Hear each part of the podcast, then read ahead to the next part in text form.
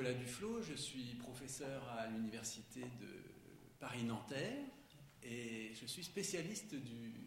Enfin, si vous voulez, après, je pourrais vous raconter comment j'en suis venu à m'intéresser au XVIIIe siècle, mais de fait, je suis spécialiste de la philosophie et de la littérature du XVIIIe siècle français. Et puisqu'on m'a proposé de venir vous parler d'un sujet de mon choix, euh, je me suis dit que j'allais vous parler de, Diderot, qui est euh, un auteur sur lequel j'ai beaucoup travaillé, qui, voilà, dans les, un auteur qui m'intéresse particulièrement, voilà, dans l'histoire de, dans l'espoir de vous faire partager un peu de mon intérêt pour cet, écrivain et ce penseur euh, formidable avec lequel on ne s'ennuie jamais ce qui n'est pas toujours le cas pour les philosophes, comme vous savez, euh, et, qui est euh, très représentatif du XVIIIe siècle français. Alors, je vous ai donné euh, dans les documents que vous avez, vous avez une chronologie, donc je, je vous laisse la regarder hein, pour situer Diderot, je ne, la, je ne la commenterai pas, éventuellement on y reviendra si vous voulez. et, je vous ai donné également une sélection de textes que nous allons parcourir ensemble, si vous voulez bien, qui, euh, alors l'idée c'est à la fois de vous donner quelque chose qui est un peu représentatif de la pensée de Diderot euh, et, euh, et aussi de croiser des thèmes qui sont dans votre, dans votre programme, si je ne m'abuse, hein, la nature, la liberté, la volonté, bref, des thèmes que vous allez rencontrer par ailleurs, donc dans l'espoir que vous pourriez éventuellement vous ressaisir de ces textes et vous en servir éventuellement. Euh, alors, euh, ce que je vous propose, c'est euh,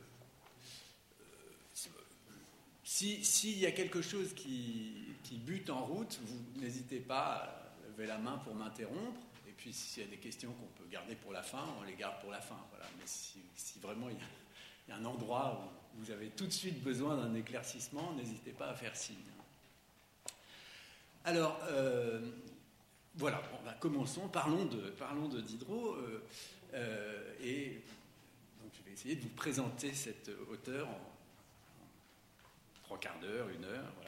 Alors, Diderot est un penseur, euh, si on essaie de ranger Diderot dans les catégories, c'est un penseur matérialiste.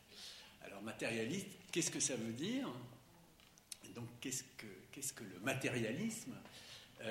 C'est d'abord une position c'est à la fois une position méthodologique, hein, une, déclaration de méthode euh, en philosophie, et aussi une position, euh, une hypothèse métaphysique. Je vais vous, expliquer euh, en quel sens je l'entends. Alors, la meilleure définition du matérialisme selon Diderot, parce qu'évidemment, il, y a plusieurs, il y a quantité de matérialisme différents. Hein. Là, on parle du matérialisme au XVIIIe siècle. La meilleure définition du matérialisme, pour Diderot, on pourrait la trouver dans un article qu'il donne pour l'encyclopédie. Vous savez que Diderot, euh, c'est dans la chronologie, hein, Diderot est directeur de cette très grande entreprise éditoriale qui est en même temps un symbole du XVIIIe siècle français, qui est euh, l'encyclopédie qu'on appelle l'encyclopédie Diderot et d'Alembert. Hein, euh, c'est ce qui va lui donner de quoi vivre aussi lui donner une notoriété. Et ça va l'occuper une bonne partie de, sa vie. Donc il, est l'éditeur de l'encyclopédie, et donc en tant qu'éditeur de l'encyclopédie, bien sûr, il ne rédige pas tous les articles, mais il peut, ah, faire des ajouts. Euh, voilà. Et donc il fait un petit ajout à l'article spinoziste. Et euh, à propos des spinozistes modernes, et en fait les spinozistes modernes, c'est lui, hein, enfin c'est lui et ceux qui pensent comme lui, il, dit, c'est la fin du premier texte que je vous ai donné. Sur le début du texte, on y reviendra si on a le temps, mais propos de ces spinozistes, il, dit il conclut de là, donc ces spinozistes modernes, conclut qu'il n'y a que la matière et qu'elle suffit pour tout expliquer. Du reste, ils suivent l'ancien spinozisme dans toutes ses conséquences. au fond, c'est ça le matérialisme. Il n'y a que la matière et elle suffit pour tout expliquer. Qu'est-ce que ça veut dire euh, Ça veut dire, et au fond, c'est ça la décision fondamentale. C'est une décision à la fois qui porte sur la, réel, qu'est-ce que c'est que le réel, et aussi c'est une décision de méthode. Hein, le, euh, alors, décision fondamentale, le matérialisme, je vais utiliser beaucoup de ismes, et puis après je, de... En fait, on pourrait s'en passer, mais ça permet d'aller plus vite. Ça veut dire le matérialisme, c'est un monisme au sens, ça veut dire il n'y a qu'une seule substance dans la nature, c'est la matière. Euh, c'est-à-dire, alors monisme par opposition à dualisme, les dualistes sont les gens qui pensent qu'il y a de la matière, mais aussi de l'esprit, de l'âme et du corps, etc. Le matérialiste pense qu'il n'y a que du corps, que de la matière, que tout peut s'expliquer matériellement. Euh, alors voilà, qu'est-ce que ça veut dire concrètement Il n'y a que la matière, elle suffit pour tout expliquer? Ça veut dire qu'il soutient, Diderot, qu'il n'y a pas d'âme spirituelle en nous, euh, il n'y a pas de Dieu dans la nature, il n'y a que la matière, elle suffit pour tout expliquer, que la nature matérielle. Euh, et cette hypothèse, c'est en ça que c'est une décision de méthode, cette hypothèse, dit-il, elle doit permettre d'expliquer euh, le monde, d'expliquer nous-mêmes, à la fois de façon plus économique, sans faire intervenir des tas de substances mystérieuses comme l'âme, l'esprit, qu'on ne sait pas bien caractériser ni définir, etc., de façon plus efficace, moins mystérieuse, etc. Donc c'est ce que je disais, le matérialisme, c'est d'abord une décision de méthode. Hein, va expliquer le monde sans se servir de substances extraordinaires, euh, simplement la matière. Partout donc où on parlait d'autres substances, euh, où on disait il y a de l'âme, il y a de l'esprit, euh, voilà, considérons qu'il n'y a que la matière. Alors quelles sont les conséquences? C'est ça justement le, matérialisme. alors on, reviendra au, début de, l'article spinoziste tout à l'heure, mais à cette histoire d'œuf qui est au début de cet article. Mais revenons quelques années. Donc cet article de Spinoziste, il est publié en 1765. Revenons quelques années en arrière, en 1749. Euh, en 1749, Diderot publie un texte qui s'appelle La lettre sur les aveugles. Il le publie euh, de manière euh, anonyme, hein, puisque évidemment on est, on est dans un régime de censure où on ne peut pas publier n'importe quoi et surtout on ne peut pas publier de textes athées. Et donc il le publie de manière anonyme, mais comme la police est quand même bien faite, son anonymat ne tient pas, et ce texte va l'envoyer en prison pour quelques mois, au grand désespoir des, libraires euh, qu'il avait engagés pour diriger l'encyclopédie, puisqu'ils ont misé beaucoup d'argent sur quelqu'un qui, se retrouve emprisonné. Voilà, donc ils vont réussir à le faire libérer au bout de quelques mois, mais il, aura passé entre-temps quelques mois euh, enfermé à Vincennes, et ça lui a laissé un très cuisant souvenir euh, j'y reviendrai si vous voulez. Donc en 1749, donc, il publie ce texte qui s'appelle Lettres sur les aveugles. Et, euh, euh, on va voir que le matérialisme dans ce texte, c'est d'abord une décision concernant la nature et l'explication de la nature. Au fond, le penseur matérialiste, c'est celui qui dit il n'y a pas de Dieu créateur de la nature. Hein, il n'y a pas de Dieu qui serait autre chose que la nature elle-même, il n'y a que la nature. Euh, et euh, donc dans le texte que je vous ai donné, le texte 2, hein, il, euh, il s'attaque à une des preuves favorites de l'existence de Dieu au XVIIIe siècle, qui est la finalité dans la nature. On dit, voilà, la nature est belle, la nature est bien organisée, tout ça prouve bien qu'il y a un Dieu.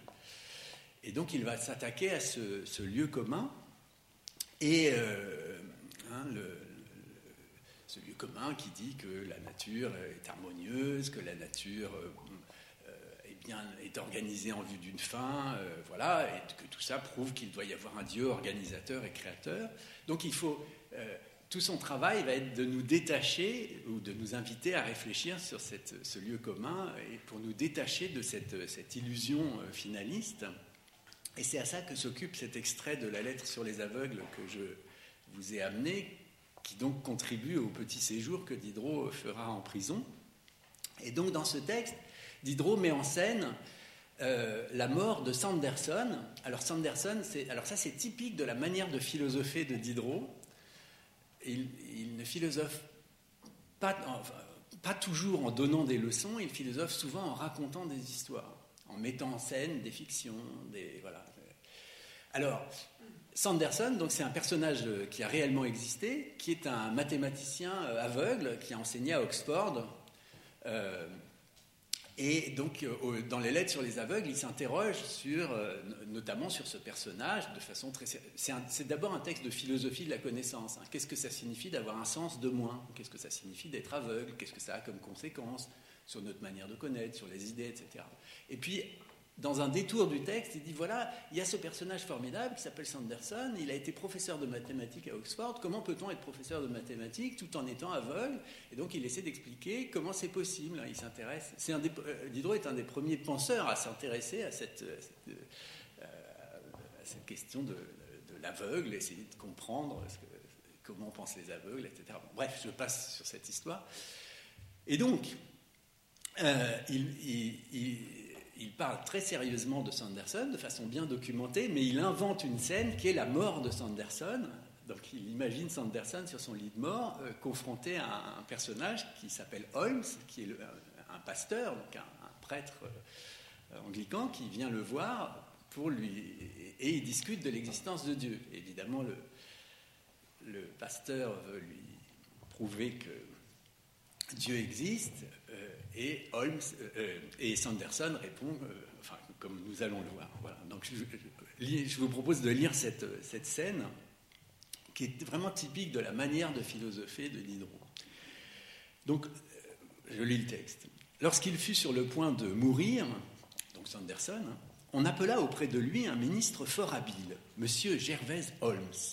Ils eurent ensemble un entretien sur l'existence de Dieu dont il nous reste quelques fragments que je vous traduirai de mon mieux, car ils en valent bien la peine.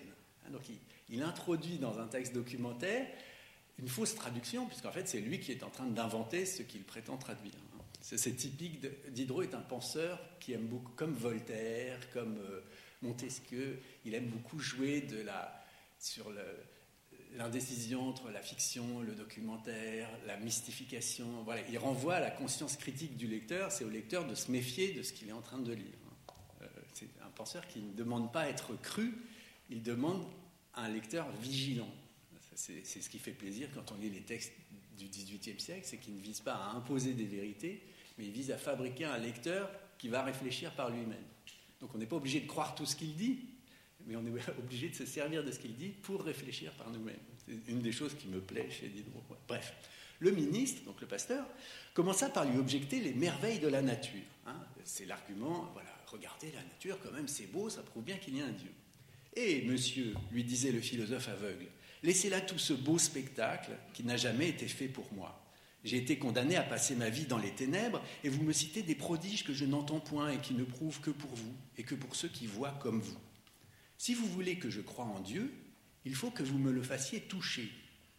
Monsieur, reprit habilement le ministre, portez les mains sur vous-même et vous rencontrerez la divinité dans le mécanisme admirable de vos organes. Alors ça aussi, c'est une preuve classique de l'existence de Dieu, qui est de dire, euh, euh, bon, le beau spectacle, ok, bon, mais il y a aussi ce qu'on appellerait la finalité interne, c'est-à-dire, voyez, dans l'organisme, tout fonctionne bien, les poumons servent à oxygéner le sang qui circule dans tout l'organisme, etc. Bref, l'organisme est une finalité tellement bien construite que ça suppose bien qu'il y a un grand horloger qui habite tout ça. Euh, ainsi, donc, euh, vous rencontrerez la divinité dans le mécanisme admirable de vos organes. Monsieur Holmes, reprit Sanderson, je vous le répète, tout cela n'est pas aussi beau pour moi que pour vous. Évidemment, il est aveugle, donc il est moins, ressent ça comme une douleur, et, donc il est moins, il est, moins épaté par le, formidable mécanisme qui l'a privé de la vue. Mais le mécanisme admirable fut-il aussi parfait que vous le prétendez, et que je veux bien le croire, car vous êtes un honnête homme très incapable de m'en imposer Qu'a-t-il de commun avec un être souverainement intelligent? S'il vous étonne, c'est peut-être parce que vous êtes dans l'habitude de traiter de prodige tout ce qui vous paraît au-dessus de vos forces. J'ai été si souvent un objet d'admiration pour vous que j'ai bien mauvaise opinion de ce qui vous surprend. J'ai attiré du fond de l'Angleterre des gens qui ne pouvaient concevoir comment je faisais de la géométrie. Il faut que vous conveniez que ces gens-là n'avaient pas de notion bien exacte de la possibilité des choses. Un phénomène est-il, à votre avis, au-dessus de l'homme? Nous disons aussitôt, c'est l'ouvrage d'un Dieu. Notre vanité ne se contente pas à moins. Ne pourrions-nous pas mettre dans nos discours un peu moins d'orgueil et un peu plus de philosophie? Si la nature nous offre un nœud difficile à délier, laissons-le pour ce qu'il est, N'employons pas à le couper la main d'un être qui devient ensuite pour nous un nouveau nœud plus indissoluble que le premier, etc. Sanderson s'arrêta, je vous passe quelques lignes. Sanderson s'arrêta un moment. Il attendait apparemment que le ministre lui répondît. Mais par où attaquer un aveugle? Monsieur Holmes se prévalut de la bonne opinion que Sanderson avait conçue de sa probité, des lumières de Newton, de Leibniz, de Clark. Donc, en fait, ce que fait Holmes, c'est qu'il cite des grands philosophes qui ont cru en Dieu pour, dire, bah, voyez, si quand même Newton a cru en Dieu, vous, euh, Sanderson, vous devriez aussi croire en Dieu. Euh, euh, le bon aveugle convainc qu'il y aurait de la témérité à nier ce qu'un homme tel que Newton n'avait pas dédaigné d'admettre. Il représenta toutefois au ministre que ce que Newton croyait sur la parole de Dieu, au lieu que lui, il en était réduit à croire sur la parole de Newton. Considérez, monsieur Holmes, ajouta-t-il, combien il faut que j'ai de confiance en votre parole et dans celle de Newton. Je ne vois rien. Cependant, j'admets en tout un ordre admirable, mais je compte que vous n'en exigerez pas davantage. Je vous le cède sur l'état actuel de l'univers pour obtenir de vous en revanche la liberté de penser ce qu'il me plaira de son ancien et premier état, sur lequel vous n'êtes pas moins aveugle que moi.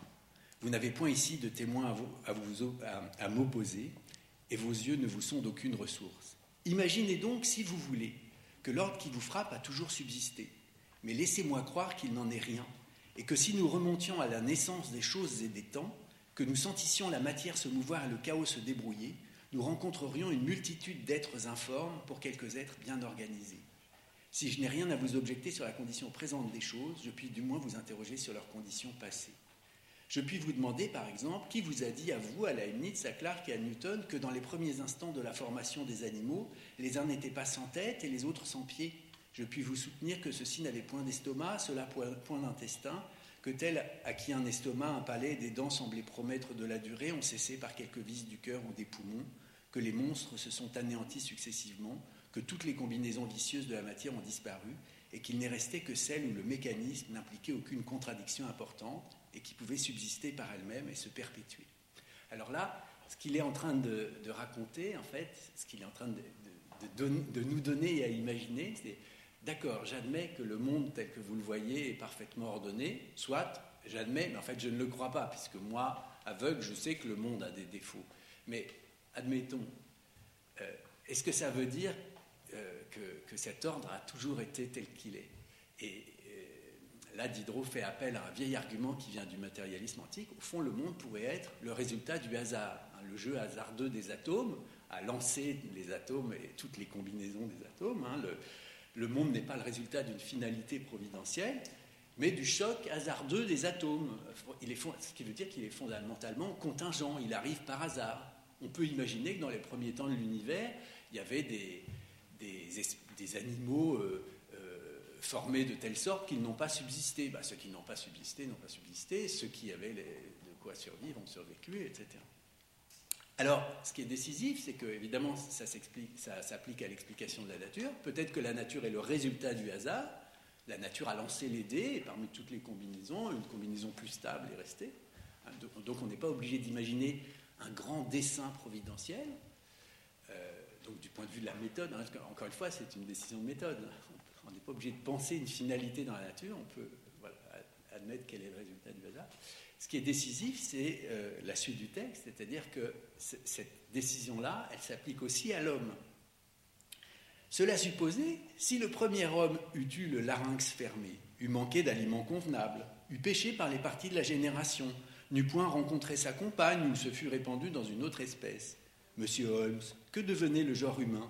Il eût été enveloppé dans la dépuration générale de l'univers, et cet être orgueilleux qui s'appelle homme, dissous et dispersé entre les molécules de la matière, serait resté peut-être pour toujours au nombre des possibles.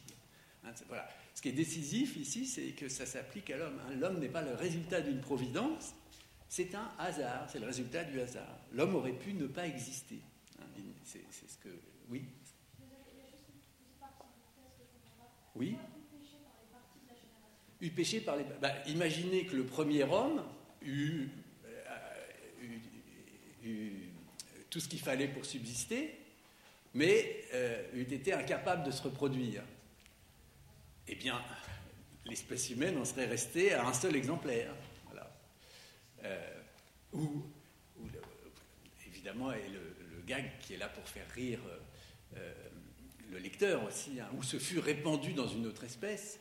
Hein, imaginez qu'il se soit trompé de, partenaire d'une certaine façon, et qu'est-ce qu'il en resterait? Bah, Voilà, pas de reproduction humaine, donc pas d'espèces humaines, etc. C'est pour mettre l'accent sur le fait qu'au fond, nous qui nous voyons comme le sommet d'une nature finalisée, euh, providentielle, dont l'homme serait le, le, couronnement en quelque sorte, au fond, nous sommes peut-être euh, simplement le, un des résultats de ces hasards multiples qui, qui, font la nature. La nature a jeté les dés.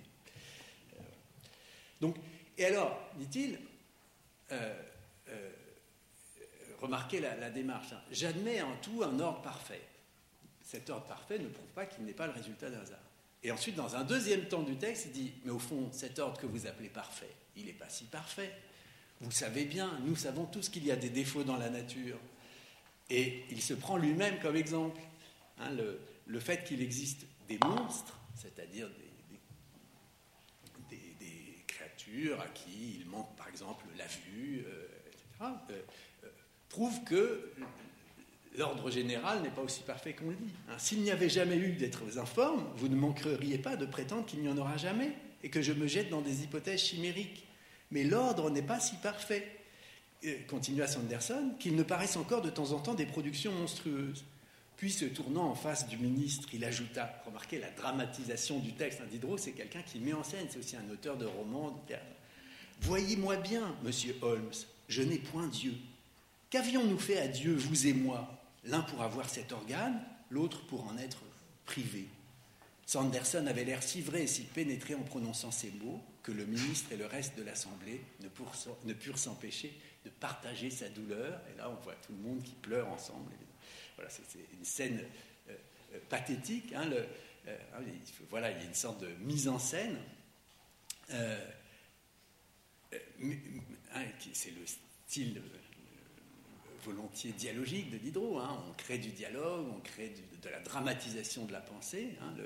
Mais pour dire au fond, voyez, cet argument de la perfection de la nature qu'on nous ressort pour l'existence de Dieu, au fond, si on voulait bien regarder la nature, on verrait bien qu'il n'y a pas de perfection. Et l'existence de cette existence-là prouve au fond que la nature est le résultat du hasard et que bah, de temps en temps, le hasard continue d'une certaine façon. Euh, et à cette, donc à cette vision finaliste de la nature, Holmes en oppose une autre. Hein, la nature est le, résultat du hasard. C'est la, fin, la fin du texte. Je passe un peu le. Ô philosophe, transportez-vous donc avec moi sur les confins de cet univers où vous voyez des êtres organisés. Promenez-vous sur ce nouvel océan. Cherchez à travers ces agitations irrégulières quelques vestiges de cet être intelligent dont vous admirez la sagesse. Qu'est-ce que ce monde, monsieur Holmes? Un composé sujet à des révolutions qui toutes indiquent une tendance continuelle à la destruction. Une succession rapide d'êtres qui s'entresuivent, se poussent et disparaissent, une symétrie passagère, un ordre momentané. Je vous reprochais tout à l'heure d'estimer la perfection des choses par votre, euh, euh, capacité, et je pourrais vous accuser ici d'en mesurer la durée sur celle de vos jours. Vous jugez de l'existence successive du monde comme la mouche éphémère de la vôtre. Le monde est éternel pour vous, comme vous êtes éternel pour l'être qui ne vit qu'un instant. Encore l'insecte est-il plus raisonnable que vous? Quelle suite prodigieuse de générations d'éphémères atteste votre éternité Quelle tradition immense Cependant, nous passerons tous sans qu'on puisse assigner ni l'étendue réelle que nous occupons, ni le temps précis que nous aurons duré. Le temps, la matière et l'espace ne sont peut-être qu'un point. Hein, nous, sommes comme la mouche éphémère. La mouche éphémère, c'est celle qui ne vit qu'une journée. Hein, la mouche qui croirait que nous, nous avons toujours été là de tout temps, parce que toutes les, toutes les générations de mouches se souviennent de nous avoir vus. Mais dit Diderot, euh, euh, nous, à l'égard du temps, nous imaginons que la nature a toujours été comme elle est. Souvenez-vous, on est au XVIIIe siècle. Hein, dans, le, et, euh, dans cette hypothèse que le monde aurait été créé tel quel par Dieu. Hein, et Diderot dit, bah, non, le monde ne cesse de se transformer. Il y a une histoire du monde. Hein. Diderot est un lecteur de Buffon, c'est ce, ce, que la science de son temps commence à penser. Il y a une histoire du monde, il n'a pas toujours été tel qu'il est, et il ne sera pas toujours tel qu'il est actuellement. Simplement, à notre échelle humaine, évidemment, on a l'impression qu'il y a une sorte de permanence d'un monde stable, ordonné. C'est parce que ce monde nous convient, mais d'une certaine façon, euh, le monde, il nous convient parce que nous sommes dedans. Mais euh, le monde est sujet à des transformations perpétuelles et nous ne les voyons pas. Donc la nature doit pouvoir être expliquée de façon purement matérielle. Il n'y a pas de Dieu euh, organisateur, pas de, providence, etc. Donc c'est ça le matérialisme lorsqu'on l'applique à la nature. Hein. un, athéisme, si vous voulez. ce qui permet de faire de la science, hein, euh, dit en passant. Alors la deuxième position matérialiste, euh, donc ça ce serait la première position matérialiste, un anti-finalisme. Enfin, la, deuxième position concerne l'homme lui-même. Comme on l'a vu, ce qui intéresse Diderot, c'est évidemment la nature, mais c'est aussi de se demander quelles sont les conséquences de cette position pour la compréhension de nous-mêmes. Diderot est philosophe au sens où la philosophie, c'est aussi euh, travailler à se connaître soi-même, travailler à connaître l'homme, etc. S'il n'y a que de la matière, alors ça veut dire qu'il n'y a que du corps.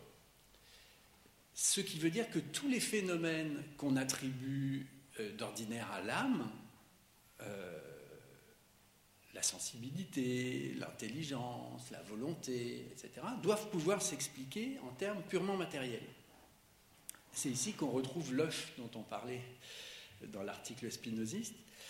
Euh, donc Diderot écrit euh, plusieurs textes majeurs. Le, texte que je vais vous citer maintenant est un texte qu'il n'a pas publié, qui est resté manuscrit et réservé à quelques amis, parce qu'évidemment, après la lettre sur les... Diderot publie la lettre sur, les aveugles.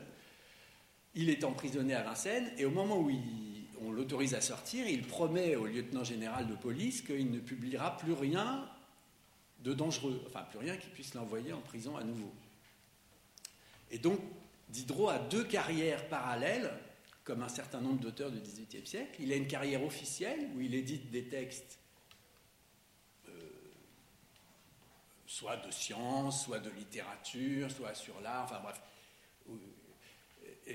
qui en tout cas ne peuvent pas, euh, il édite des textes de théâtre, etc., bref, des textes qui ne peuvent pas l'envoyer en prison, et puis il a une existence clandestine où il publie quantité de textes manuscrits, euh, enfin, il ne les publie pas, justement, il écrit des textes manuscrits qui circulent auprès de quelques amis, et qui sont parfois ces textes les plus audacieux, ceux qui font que Diderot est pour nous un, un auteur majeur de la littérature française du XVIIIe siècle, le, roman qui s'appelle La religieuse, le dialogue philosophique qui s'appelle Le rêve de d'Alembert, euh, le, roman qui s'appelle Jacques le fataliste. Tous ces textes-là sont des textes que Diderot n'a pas publiés de son vivant. Hein.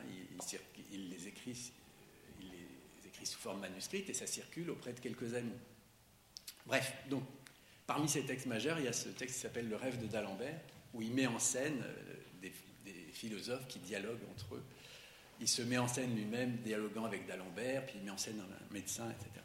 Bref. Et voici, et c'est Diderot qui parle, enfin le personnage de Diderot parle dans ce dialogue, et il dit Voyez-vous cet œuf? C'est avec cela, donc un œuf, hein, rien de spécial, c'est avec cela qu'on renverse toutes les écoles de théologie et tous les temples de la terre. Qu'est-ce que cet œuf? Une masse insensible avant que le germe y soit introduit. Et après que le germe y est introduit, qu'est-ce encore? Une masse insensible, car ce germe n'est lui-même qu'un fluide inerte et grossier. Comment cette masse passera-t-elle à une autre organisation, à la sensibilité, à la vie? Par la chaleur. Hein, vous chauffez un œuf et puis quelque chose se développe. Qui produira la chaleur? Le mouvement. Quels seront les effets successifs du mouvement? Au lieu de me répondre, asseyez-vous et suivons-les de l'œil. Ça c'est très particulier, c'est la manière de philosopher d'Hydro, c'est de donner des images. Regardons l'œuf se développer de moment en moment. D'abord, c'est un point qui oscille, un filet qui s'étend et se colore, de la chair qui se forme, un bec, des bouts d'ailes, des yeux, des pattes qui paraissent, une matière jaunâtre qui se dévide et produit des intestins. C'est un animal. Cet animal se meut, s'agite, crie, j'entends ses cris à travers la coque. Il se couvre de duvet, il voit. La pesanteur de sa tête qui oscille porte sans cesse son bec contre la paroi intérieure de sa prison. La voilà brisée, il en sort. Il marche, il vole, il s'irrite, il fuit, il approche, il se plaint, il souffre, il aime, il désire, il jouit. Il a toutes vos affections, toutes vos actions, il les fait. À quoi, qu'est-ce qu'on voit quand on voit se développer un œuf? Alors il faut, il faut se souvenir, donc on est au XVIIIe siècle, c'est la naissance des sciences de la vie, enfin on est en plein développement des sciences de la vie, XVIIe, XVIIIe, on commence à faire des observations au microscope justement de depuis la fin du, XVIIe, on observe au microscope, bah, par exemple, le développement d'un œuf, mais aussi on comprend mieux le système reproductif, etc. bref, ce genre de choses qu'on étudie. Qu'est-ce qu'on voit quand, quand, un œuf se développe? Eh bien, le germe qui se développe, qui devient peu à peu un animal. Cet animal, qu'est-ce qu'il acquiert? De la sensibilité, de la représentation, des images, etc. Donc, ça veut dire quoi? Si on regarde bien l'œuf, on voit qu'on passe de la matière à la sensibilité, pas par l'ajout d'une âme qui tomberait dans un corps, mais de façon continue. C'est le développement de la matière qui finit par donner un animal sensible. Et dit Diderot, il n'y a pas de différence entre l'animal et nous. Euh, enfin, il n'y a pas de différence essentielle. Au fond, nous sommes, euh, sommes une, variété. Euh, dans la nature, voilà, il n'y a pas de un, animal parmi d'autres animaux, et donc il n'y a rien de particulièrement spécial. Qu'est-ce qui se passe?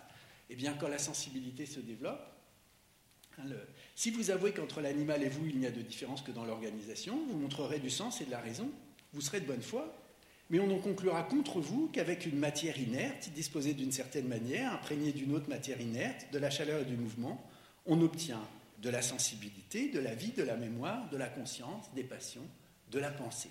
Donc pour faire un homme pensant, on n'a pas besoin d'une âme spirituelle, il suffit de regarder se développer l'embryon, et puis euh, l'embryon devient un animal, et puis l'animal, humain se met à avoir de la sensibilité, de la mémoire, et puis avec de la sensibilité et de la mémoire, on fabrique de la pensée, etc. Euh, alors c'est un texte décisif, hein, c'est dire que, euh, au fond, la nature se caractérise par la continuité. Euh, il y a une continuité qui va de la matière à la sensibilité. Hein, on, peut passer de l'œuf à un animal sensible, et puis de la sensibilité à la pensée. Si vous avez de la sensibilité et de la mémoire, vous pouvez fabriquer de la pensée. Euh, donc on, passe de la matière inerte à la matière vivante, de la matière vivante à la matière pensante. On passe de l'animal à l'homme, si vous voulez, de façon continue, sans intervention d'une substance extraordinaire qui serait l'âme ou l'esprit qu'on ne sait pas bien situer. Euh, hein, c'est-à-dire, au fond, la thèse consiste à dire, au fond, on peut suivre, on peut comprendre l'homme à partir du développement de quelque chose de purement matériel, sans faire intervenir des choses euh, supplémentaires euh, comme l'âme spirituelle à aucun moment. Hein. tous les phénomènes de l'âme doivent pouvoir être expliqués matériellement. et dit Diderot, l'intérêt de la chose, c'est que c'est plus simple en termes, en termes philosophiques, c'est une économie on ne, fait pas intervenir. Parce qu'une fois qu'on aura fait intervenir l'âme spirituelle, il faudra comprendre comment l'âme spirituelle arrive à, dialoguer avec le corps. Comment se fait-il qu'une substance entièrement spirituelle peut agir sur un être matériel, etc. Donc l'âme spirituelle pose des tas de problèmes métaphysiques qui, du point de vue du philosophe matérialiste, sont d'emblée résolus. Hein. S'il n'y a que du corps, on n'a pas besoin de s'interroger sur les relations entre l'âme et le corps. Donc l'idée, c'est de penser la dynamique que Diderot appelle la dynamique matérielle, enfin le, passage de l'inerte au vivant. Hein, vous savez, la dynamique, ça aussi, Diderot s'intéresse beaucoup à la science de son temps. C'est à l'époque où, on, invente, la fin du XVIIe, c'est l'époque où on invente la dynamique, hein, c'est-à-dire la, science du mouvement, comprendre comment on passe d'un mouvement zéro à un mouvement. c'est ça la dynamique. Ce que, vous, ce que, vous, faites en maths par ailleurs, hein, ceux qui en font encore. Euh, euh, et c'est le moment. Voilà, Diderot, il s'intéresse à ça, mais comme un modèle pour penser le rapport de la matière à la pensée. Il dit au fond le, passage de la matière à la sensibilité, le passage de la sensibilité à la pensée, ça peut être pensé voilà, de façon continue, sans, point de rupture. On dirait, bah, tiens, il y a un moment où l'âme est tombée dans le corps. Non, c'est une sorte de continuité. Euh, une, sorte de dynamique. Il suffit de penser que la matière peut avoir de la sensibilité lorsqu'elle est organisée de telle et telle façon, et cette sensibilité, eh bien, elle produit de la pensée. Voilà, donc le matérialisme, c'est un refus du, dualisme. D'où l'intérêt de Diderot pour la médecine. Diderot fait partie de ces philosophes. C'est très fréquent chez les philosophes hein, de s'intéresser à la médecine, parce que la médecine, c'est une science de l'homme aussi. Hein, euh, une science de l'homme matériel, mais c'est évidemment la médecine donne une compréhension de l'humain. Et Diderot fait partie de ces philosophes qui s'intéressent beaucoup à la médecine de leur époque.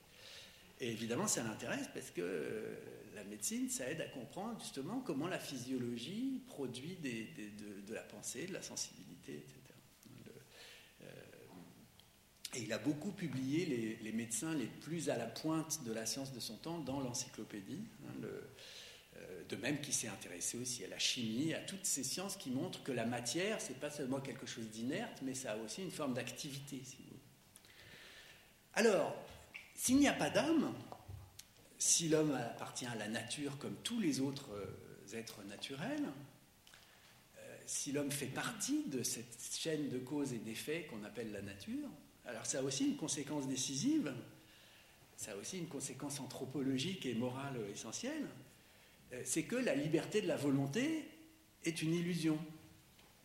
Et, hein, et ça, c'est le, un, troisième, troisième élément du matérialisme d'Hydrocien, ça consiste à dire que la liberté métaphysique, dire oh, on dit l'homme est libre, l'homme est libre, qu'est-ce que ça veut dire euh, Au fond, ça fait partie de ces idées qu'on proclame de façon abstraite, mais dont on ne fait jamais l'expérience. Hein. De quoi faisons-nous l'expérience en réalité Est-ce qu'on expérimente la liberté de la volonté euh, en fait, qu'est-ce qu'on expérimente dans la vie courante? On expérimente le fait que nos actions appartiennent toujours à un réseau de causes et d'effets. Nous ne sommes jamais vraiment libres, pas de façon métaphysique. Chaque décision que nous prenons, c'est la cause d'une série de, petites causes antérieures dont nous n'avons pas toujours conscience. Mais alors je vous donne le, quatrième texte qui est publié dans, un texte qui s'appelle Éléments de physiologie. Je vous disais que Diderot s'intéresse à la médecine, mais il s'intéresse à la médecine pour faire de la philosophie. Et voici ce qu'il écrit hein. Histoire expérimentale de celui-ci aime bien, encore une fois, penser par image, anecdote, expérience. Histoire expérimentale de celui-ci. Je le suis et je l'examine. C'était un géomètre. Il s'éveille. Tout en rouvrant les yeux, il se remet à la solution du problème qu'il avait entamé la veille. Il prend sa robe de chambre, il s'habille, sans savoir ce qu'il fait. Il se met à table, il prend sa règle et son compas, il trace des lignes, il écrit des équations, il combine, il calcule, sans savoir ce qu'il fait. Sa pendule sonne, il regarde l'heure qu'il est, il se hâte d'écrire plusieurs lettres qui doivent partir par la poste du jour. Ces lettres écrites, il s'habille, il sort, il va dîner chez son ami. La rue où demeure cet ami, bon, je vous passe tout le... Il se rappelle que ces lettres sont restées sur sa table ouverte, non cachetées, non dépêchées. Il revient sur ses pas, il allume sa bougie, il cachette ses lettres, il les porte lui-même à la poste. De la poste, il regagne la maison où il se propose de dîner. Il y entre, il s'y trouve au milieu d'une société de philosophes, ses amis. On parle de la liberté et il soutient à corps et à cri que l'homme est libre. Je le laisse dire, mais à la chute du jour, je le tire en un coin et je lui demande compte de ses actions. Il ne sait rien, mais rien du tout de ce qu'il a fait. Et je vois que, machine pure, simple et passive de différents motifs qui l'ont mu, loin d'avoir été libre, il n'a pas même produit un seul acte express de sa volonté. Il a pensé, il a senti, mais il n'a pas agi plus librement qu'un corps inerte, qu'un automate de bois qui aurait exécuté les mêmes choses que lui. On dit que le désir naît de la volonté, c'est le contraire, c'est du désir que naît la volonté. Le désir est fils de l'organisation, le bonheur et le malheur, fils du bien-être ou du mal-être, on veut être heureux. Cette histoire, au fond, consiste à dire, voilà, in abstracto, le philosophe va en société et dispute de la liberté et proclame que l'homme est libre, etc. Et puis si on regarde ce qu'on fait concrètement, bah, on se réveille le matin et puis on est traversé par une série de causes et d'effets. Euh, on, on reprend le devoir qu'on avait entamé la veille, on se rappelle qu'on devait appeler machin, et puis on va au lycée, et puis on revient, et puis à quel moment on a fait un acte libre? Un acte qui, serait comme ça purement d'une pure liberté? Fond, tous les actes que nous avons faits résultent d'une série de micro... Même au moment où je vais à la machine à café, où je choisis euh, entre avec sucre ou sans sucre, au fond, euh, est-ce que c'est la liberté ou est-ce que c'est simplement les habitudes de mon corps qui font que je préfère avec sucre parce que sans c'est amer, etc. Donc il n'y a aucun moment où finalement on, a une, liberté ou une volonté qui, ne soit pas elle-même le résultat d'une série de petites causes qui font que nous sommes ce que nous sommes. Alors ça, ce que, je suis en train de vous décrire, c'est ce qu'on appelle fatalisme au XVIIIe siècle. Hein, le, le, mot fatalisme au XVIIIe siècle ne désigne pas un état psychologique comme aujourd'hui on dit quelqu'un il est fataliste, oh, bah, euh, ça, désigne une position philosophique, c'est exactement ça, c'est-à-dire euh, euh, c'est le sens aussi qu'on donne à spinoziste dans l'article spinoziste moderne que Diderot, que, Diderot que je vous ai cité tout à l'heure.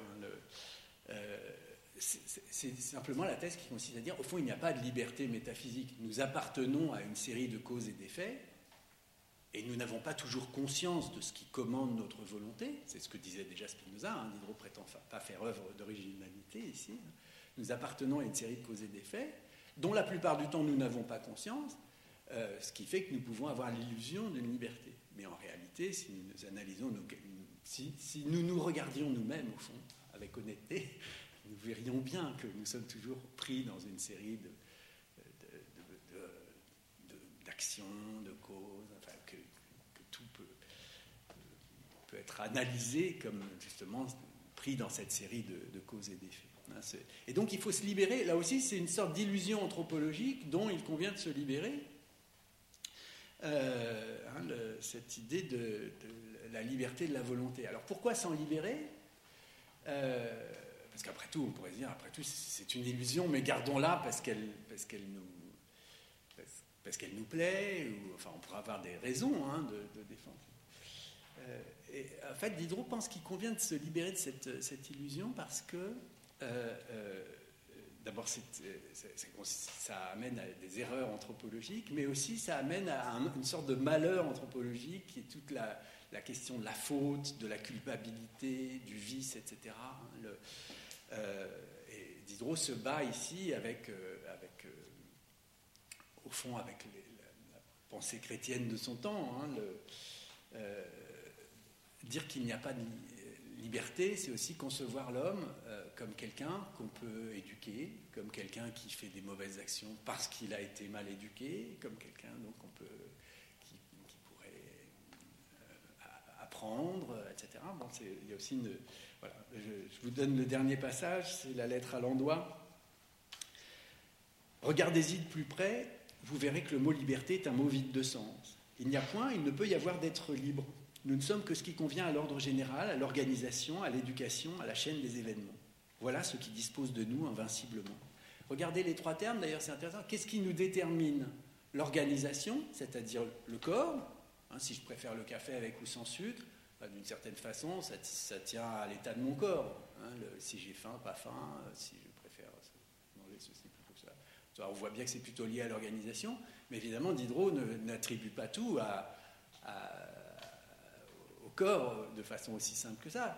Ce corps, il a une histoire. Cette histoire, c'est l'histoire que nous avons, notre éducation, notre. Euh, voilà, donc l'organisation, l'éducation, la chaîne des événements. Hein, c'est tout ce qui. À un instant T, nous sommes le résultat de toute notre histoire antérieure, et puis évidemment du substrat corporel qui a subi toutes ces, toutes ces, toutes ces modifications.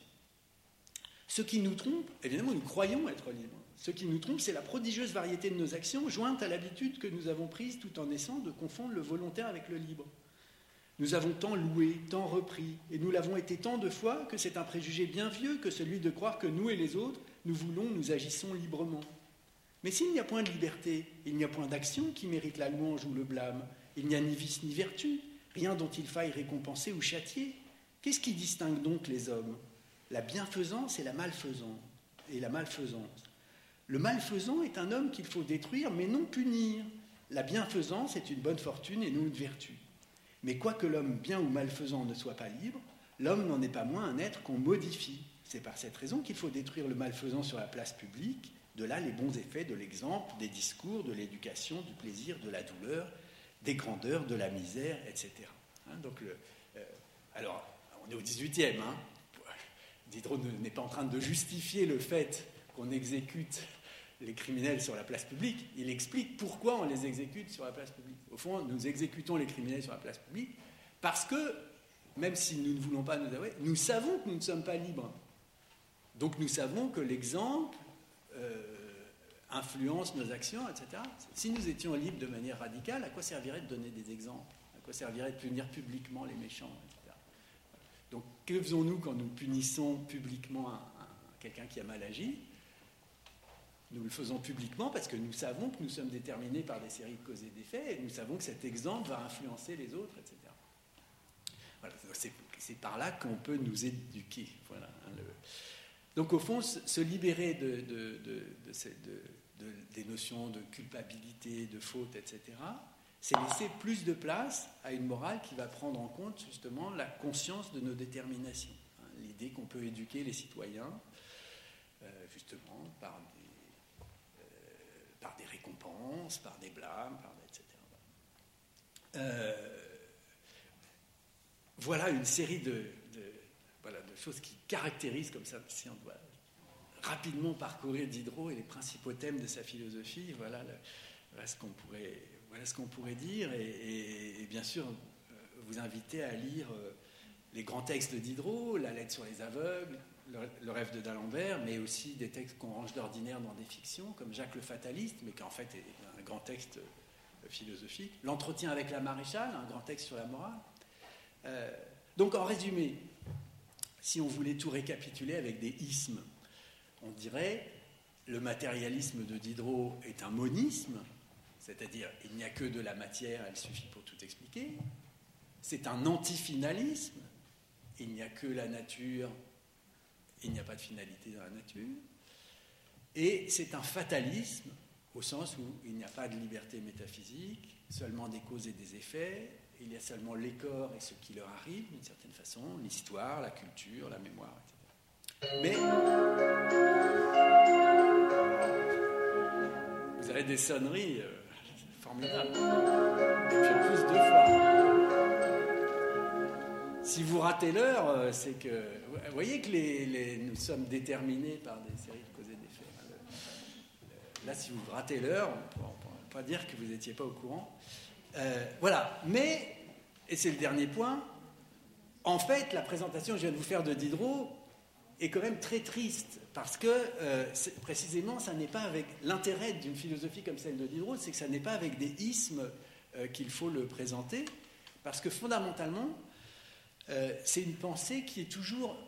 là, je vous ai présenté un peu une sorte de système de Diderot, parce qu'il faut faire vite, parce qu'il y a d'exercice pédagogique, pour vous donner quelques clés en main pour lire Diderot par vous-même. Mais en réalité, quand on lit Diderot, on s'aperçoit que c'est une pensée toujours ouverte, qui dialogue toujours avec elle-même, avec les autres, euh, qui se propose des objections. C'est jamais une pensée qui donne des leçons. Elle se garde d'affirmer les choses. Elle, dit toujours attention, ce que je dis là, ça doit rester une hypothèse, une hypothèse de travail, méthodologique, etc on voit Diderot se disputer avec d'autres matérialistes en leur disant Mais attention, là, ce que nous avançons, c'est des hypothèses de travail. Ça permet de mieux comprendre la nature, d'accord, mais euh, voilà, ça, doit garder un statut hypothétique. Donc la pensée de Diderot, c'est tout sauf une pensée dogmatique. Et c'est pour ça qu'il faut d'abord aller lire les textes. C'est pour ça qu'on ne s'ennuie pas en lisant du Diderot, parce qu'il nous renvoie toujours à, des questions. En fait, on ne sait pas toujours bien ce qu'il veut dire. il invite le lecteur à penser par lui-même à être un lecteur critique. Si vous lisez Jacques le Fataliste, ça, va vous frapper. Il se moque de son maître. Euh, c'est Jacques et son maître qui, discutent et puis il leur arrive quantité d'aventures. Jacques se moque de son maître qui est une sorte de, voilà, qui a des idées finalistes, classiques, etc. Mais lui-même se présente comme fataliste. Et on voit bien que l'ironie porte aussi sur, ses positions. Hein. Donc, euh, voilà. Et à la fin, le lecteur en est réduit à penser par lui-même, à être un lecteur critique, un lecteur qui se libère des idées reçues. Voilà. Mais si Diderot met tant de peine à essayer de nous libérer des idées reçues, euh, c'est pas pour nous imposer de nouvelles idées. Hein, euh, c'est pour nous, nous inviter à avoir une conscience critique, à forger nous-mêmes, à nous demander d'où viennent nos idées, à les interroger par nous-mêmes, etc. Et c'est ça qui me semble intéressant chez Diderot, et fondamentalement, euh, en cela, il me semble être un, très bon exemple de, ce que sont les Lumières, hein, puisque je vous ai dit, commençant, je suis spécialiste du XVIIIe siècle, c'est-à-dire euh, des Lumières euh, françaises. Hein, le, sens des Lumières, très souvent, c'est ça, c'est un projet d'émancipation des esprits.